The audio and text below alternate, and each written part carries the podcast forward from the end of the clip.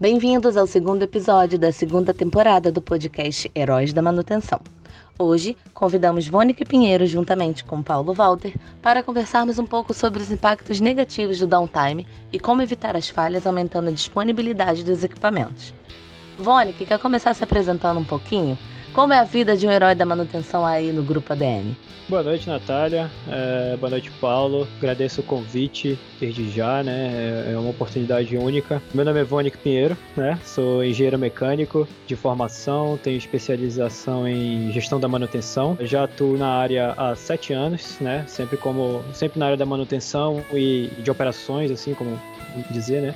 Conduzindo aí a questão de produção e manutenção juntos, né, como supervisor de operações. Aqui na View de Amazon não é diferente, né? Hoje eu sou supervisor de operações da planta, coordeno aí cerca de 23 pessoas, dentre produção e manutenção. E a nossa empresa, né, ela atua no ramo de alimentos. A gente produz tanto tem, a gente tem a divisão tanto de animal nutrition, alimentos para a, animais, né? E também para a área de human nutrition, que é a área onde eu efetivamente trabalho na produção de flavors, né? Nossa fabricação aqui, nossos, nossos principais produtos, né? São energéticos, concentrados de refrigerante, concentrados de guaraná, de cola, uva, laranja, enfim, temos diversos produtos no nosso portfólio. E nossos principais clientes hoje, né, do, do, do, grupo ADM, né, é a Monster, o energético da Monster, Blue, por exemplo, a Long One, no Rio de Janeiro. Esses são os, os maiores que, que temos e, e, acredito que a gente tem um pouquinho de história aí para contribuir hoje nesse, nesse podcast. Que bela apresentação. Paulo Walter, que bom ter você aqui conosco mais uma vez. Oi, Natália muito feliz de estar participando novamente do nosso podcast, já tão consagrado aí, muita gente me comenta, né, que gosta muito dos do nossos bate-papos aqui, e é um prazer conversar com você, e hoje temos aqui essa, essa possibilidade de explorar bastante aí o, o Vonik, é, achei muito interessante essa apresentação Sim, da empresa dele. Muito interessante. Me deixou confuso, ele diz que é uma empresa de alimentos, mas parece uma indústria química, por, por, por tudo que faz nos seus processos, deve ser extremamente interessante. E, e, e você você, Vone, que é responsável pela, só pela manutenção? Não, não, pela produção também. Produção, ah. pela manutenção e pela utilidade. Então, se você tiver problema com a manutenção, você não pode reclamar com ninguém. Exatamente. é comigo. É que é o braço esquerdo e o braço direito. Tá certo. Exato. Muito bem. Isso é muito bom. É extremamente interessante você, pelo número de pessoas que você tem subordinado com você e pelos processos que deve ter. É uma planta que opera 24 horas. Atualmente a gente opera no, no, máximo em dois turnos, mas possivelmente para os próximos meses sim, 24 horas, principalmente devido à demanda aí de aumento de extrato de guaraná para alguns clientes nossos. Então a gente já está seguindo nessa linha sim das 24 horas. Mas com certeza a parte de utilidade de vocês tem 24 horas, né? Na parte de conservação, ah, sim, sim, refrigeração, exato. Refrigeração, câmaras frias. As suas câmaras frias atingem que tipo, que tipo de temperatura? Eu, atualmente eu tenho três câmeras frias, né? De diferentes tamanhos, né? Uma atua entre 10 e 20 graus. A mais quente, eu vou dizer assim, né, atua até 21 graus e a mais fria varia de 4 graus até 8 graus, mais ou menos. O sistema ali bem robusto para manter essas temperaturas, né? E aí essa variação de temperatura promove a perda do shelf life, né? Então a gente tem que manter esses equipamentos aí disponíveis, operando 24 horas para que a gente não perca aí a validade dos nossos produtos, né? Mantenha o shelf life e possa utilizar eles nas produções. Muito legal.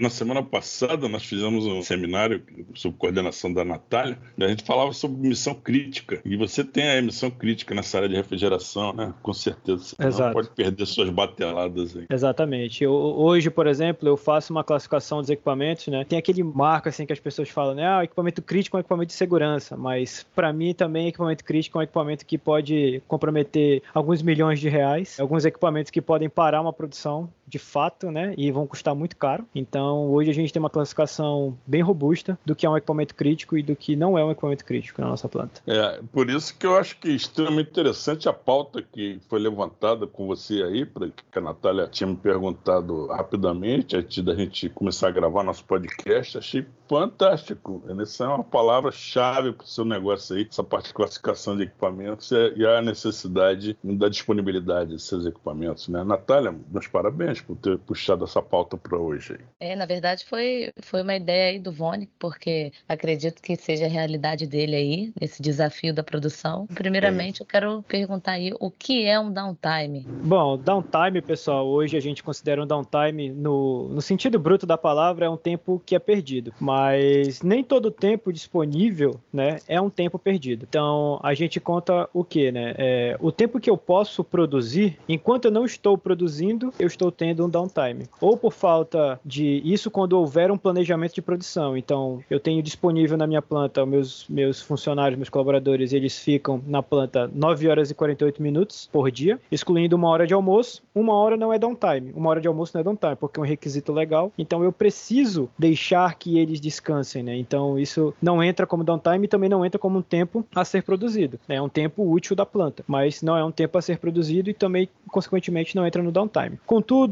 tudo que for retrabalho, manutenção, análise do controle de qualidade, né? Eu não vou estar produzindo, eu vou estar aguardando eles, eles, eles avaliarem o produto. A solicitação de matéria-prima, falta de energia elétrica, por exemplo, é um tipo de downtime. Então, tudo que causar uma retirada de tempo de produção, a gente considera aqui como downtime. Interessante, é... porque downtime de produção é uma coisa e downtime de manutenção é outra, né, Mônica?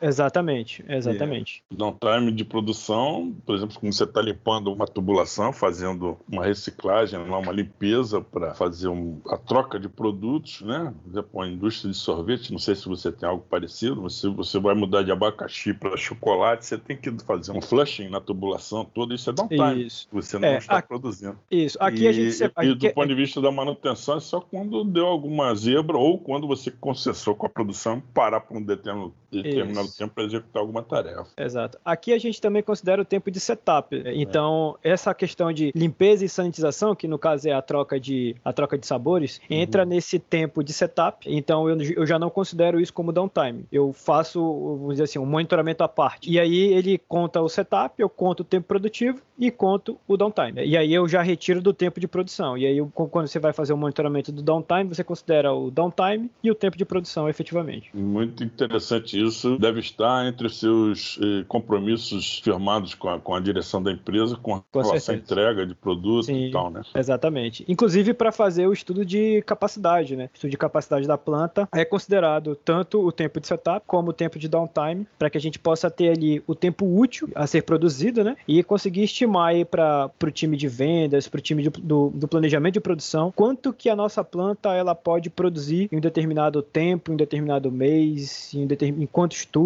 Então a gente tem feito esse trabalho fortemente aí, principalmente do final do ano passado, do meio do ano passado para cá, onde a gente teve um aumento significativo aí nas nossas produções depois da pandemia. Né? É um indicador, é uma informação, né, que alimenta o indicador, muito interessante, mas a gente só faz em geral para equipamentos que sejam realmente estratégicos, né? Porque dá trabalho, monitorar, medir, enfim, acompanhar os, os, as Dá bastante trabalho.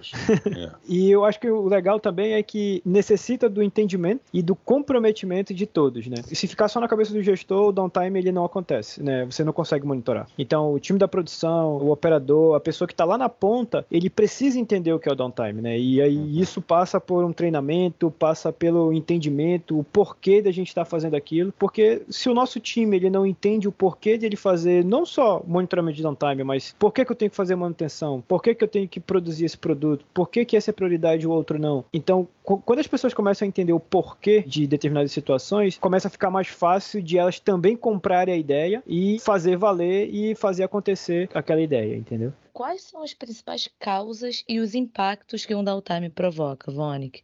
De que forma você acha que as empresas podem ser prejudicadas? Tá, duas perguntinhas aí em uma, né, Natália? Então, acho que o primeiro ponto, né, eu falei na pergunta anterior, os principais causas aí são falta de planejamento, às vezes a falta de um plano de contingência, né, por exemplo, faltar energia elétrica e você não tem um gerador, isso pode ser um downtime, entendeu? Isso, isso pode ser uma causa. Solicitações de matéria-prima, você aí entra também no planejamento, falta de insumos. Então, assim, tem diversas causas que cada gestor ali da produção, né, precisa mapear, avaliar no seu processo. Você precisa fazer essa verificação para que você tenha mapeado esses pontos, entendeu? Então pode ter N causas, né? Quando a gente fez esse levantamento aqui na nossa empresa, a gente, a gente passou assim um mês debatendo e aí algumas pessoas achavam que isso era pejorativo, outros queriam entrar como processo produtivo, mas no final das contas a gente conseguiu chegar num senso comum para que a gente pudesse realmente um mapeamento robusto, né? Por exemplo, emissão de ordens de produção é um ponto que a gente mapeia hoje como downtime, entendeu? Porque no passado,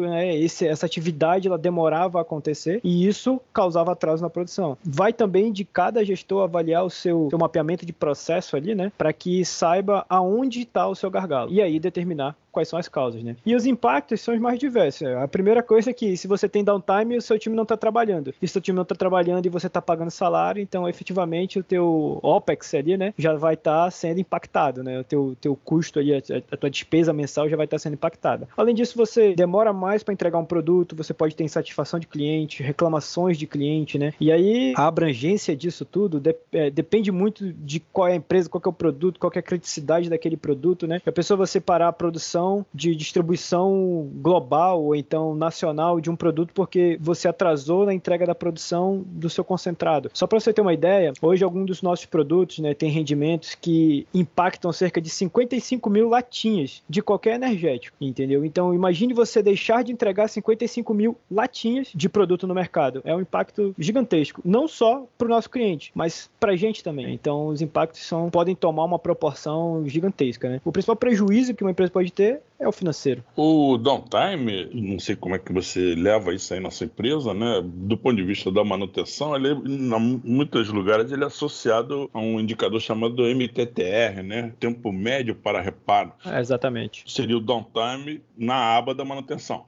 aquela parte que você tem uma parada do equipamento, ele não está disponível para produção em função de algum problema de manutenção. Porque você pode fazer manutenção preventiva sem equipamento parar, né? Pode acontecer Exatamente. também. Então não tem downtime. Esse é um dos pilares, inclusive, da manutenção produtiva total, né? Quando os operadores fazem grande parte da manutenção. Mas voltando ao MTTR, amigo, eu queria perguntar a você, do ponto de vista olhando para o seu braço manutenção, você tem algum sistema para controlar o tempo de reparo, de retorno dos equipamentos para operação nesses principais equipamentos? Claro, claro, tenho sim. Hoje a gente usa um, um, sistema de gestão, né? A gente utiliza o Fractal. E dentro do Fractal a gente já consegue fazer esse mapeamento através das, dos planos de manutenção. A gente já consegue fazer o mapeamento das solicitações do time da produção. Quando necessita de alguma manutenção seja feita, que alguma manutenção seja feita, eles abrem uma requisição de serviço para gente. E aí eles podem setar lá se aquela manutenção ela é urgente ou não, né? Colocam exatamente qual equipamento que você precisa de acordo com a sua árvore de ativos, né, já cadastrada. E com isso a gente tem lá os nossos indicadores, né, como o nosso mantenedor, ele através do fractal, ele consegue startar uma ordem e a gente sabe exatamente a data, a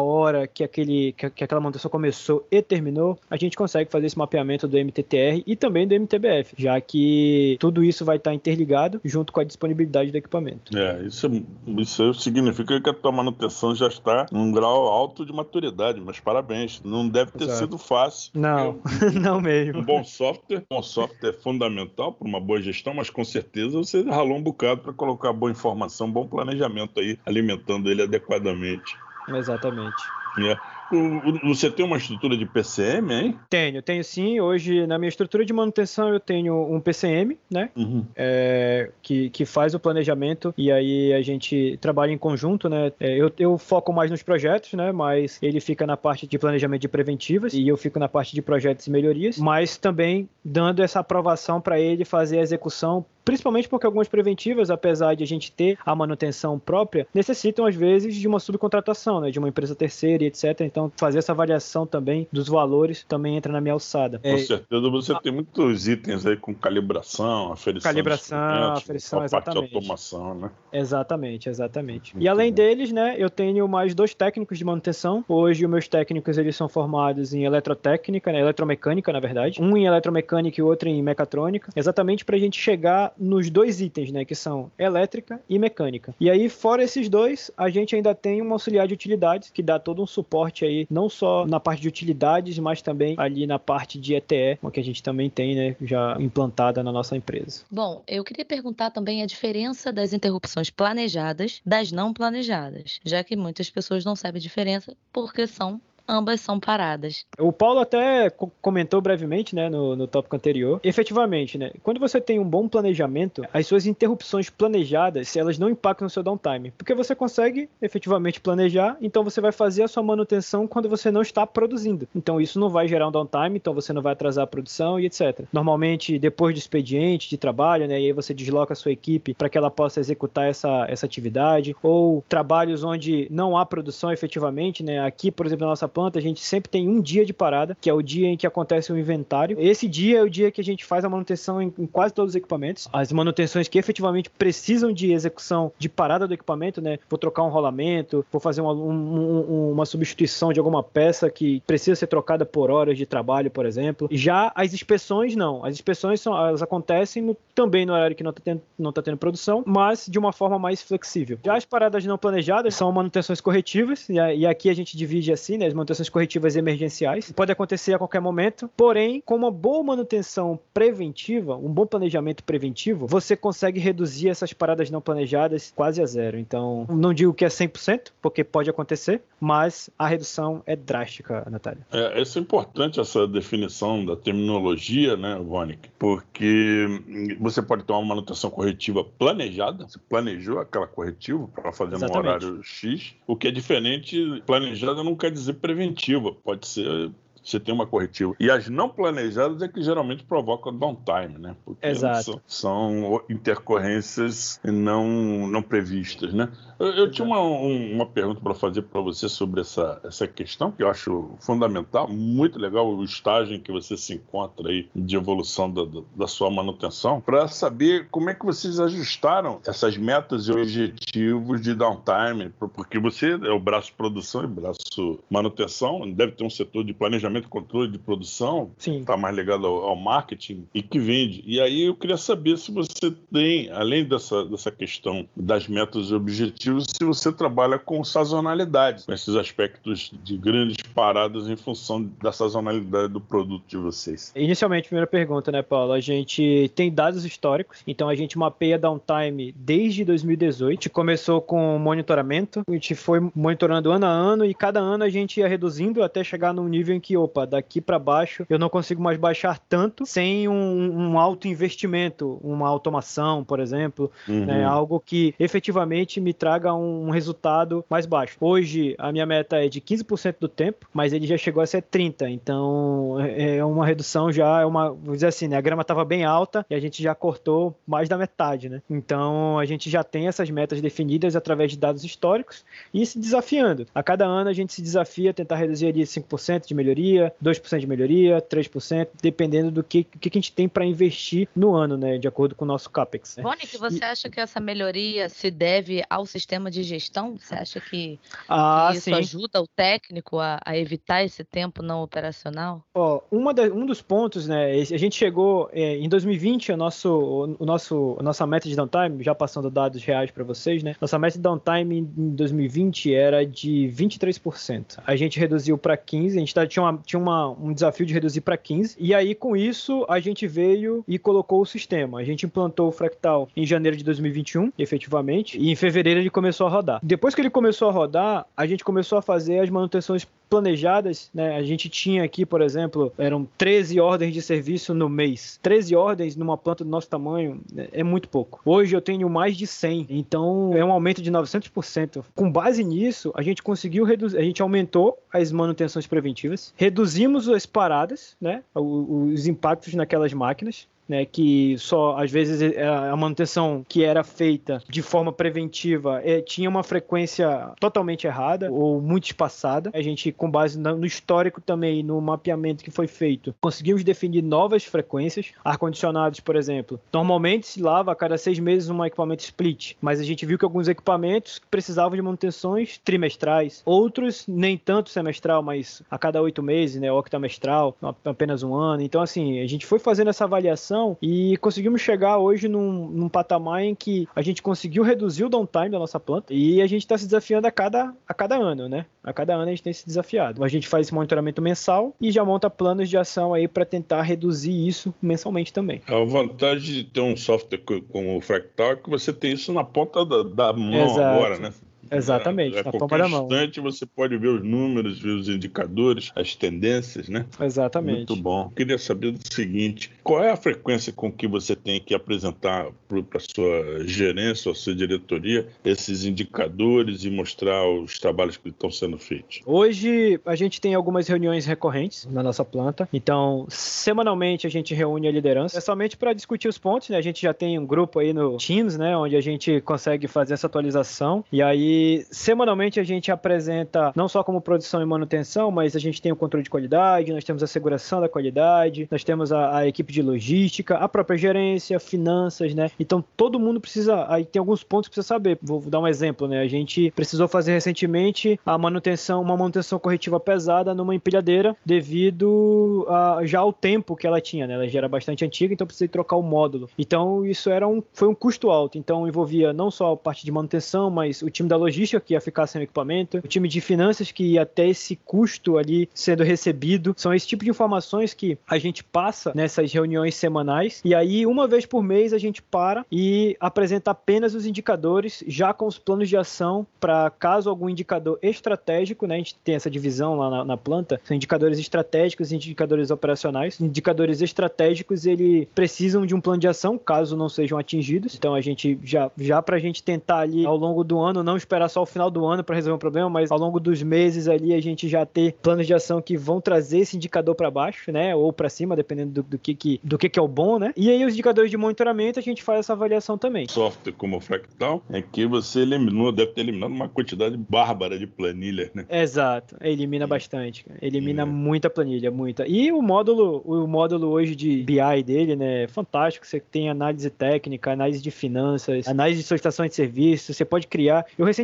criei um BI dentro do Fractal sobre qualificações de OS para fazer a avaliação dos fornecedores. Né? Então hoje eu cadastro meus terceiros dentro do sistema, eu seto a ordem de serviço para aquele terceiro, faço acompanhamento com o meu time da manutenção, né, que vai estar tá acompanhando eles lá e eles vão executar. E no final eu defini para cada estrela que o Fractal dá, né, que são cinco estrelas no máximo, para cada estrela que ele dá é uma pergunta que tem que ser respondida. Né? Então, por exemplo, ah, se o camarada ele cumpriu todos os requisitos de segurança, ele ganha uma estrela. Se ele cumpriu aquela manutenção no prazo, ele ganha outra estrela, entendeu? Se, por exemplo, ele cumpriu tudo o que estava previsto ali no escopo para ser realizado, ele ganha mais uma estrela, entendeu? Então, a gente foi setando essas informações para que a gente tivesse norte e não ficasse na subjetividade, né, da pessoa. Ah, eu acho que é quatro estrelas. Ah, eu acho que são cinco estrelas. Não, a gente quer que seja algo assertivo para que a gente possa usar isso como um parâmetro para avaliar. Esse fornecedor ele pode, ele pode continuar trabalhando comigo? Eu posso, por exemplo, num contrato de, de manutenção, eu posso renovar com ele sem medo de ser feliz? Aí o cara, por exemplo, ele, ao longo do ano ele passou, fez uma OS por mês e nas 12 OS, por exemplo, ele teve cinco estrelas. Opa, o camarada ele atende às minhas expectativas, entendeu? E aí, claro que tem mais uma outra avaliação, tem custo envolvido nisso tudo tal, mas a confiança de já ter um prestador de serviço ali que entende a minha forma de trabalhar também tem que ser levado em consideração. E o Fractal ajuda muito nisso. Parabéns pela sua manutenção inteligente. Eu costumo chamar isso de manutenção inteligente, que é aquela que facilita a vida de quem está no campo, mas não se esquece de fornecer os dados adequados para quem está lá no, no, topo da hierarquia que precisa gerenciar, olhando com Exato. um pouco mais, mais longe. Né? Muito bom. Parabéns.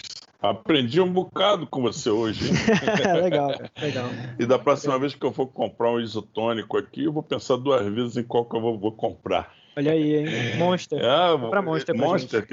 Monster Isso, com certeza. É. Obrigada aí pela sua participação, que realmente eu também aprendi muito aqui. Achei muito interessante tudo que você contou pra gente, a forma como você consegue utilizar o sistema em prol da sua equipe é realmente genial. Parabéns. Obrigada aí pela participação Legal. no nosso podcast e fica à vontade para voltar quando quiser. Pode deixar. Eu também agradeço, agradeço vocês, Natália, né, o time da Fractal que me deu essa oportunidade, e ao Paulo, que também conheci aí hoje, mas que a gente parece que já tá conhecendo há bastante tempo aí, né, Paulo? Valeu, cara. Muito obrigado, viu, pessoal? Falamos a mesma língua, né? Somos da mesma tribo. Exato. Então, só que você tá na tribo de Manaus, eu tô aqui na tribo de Joinville aqui. Isso aí.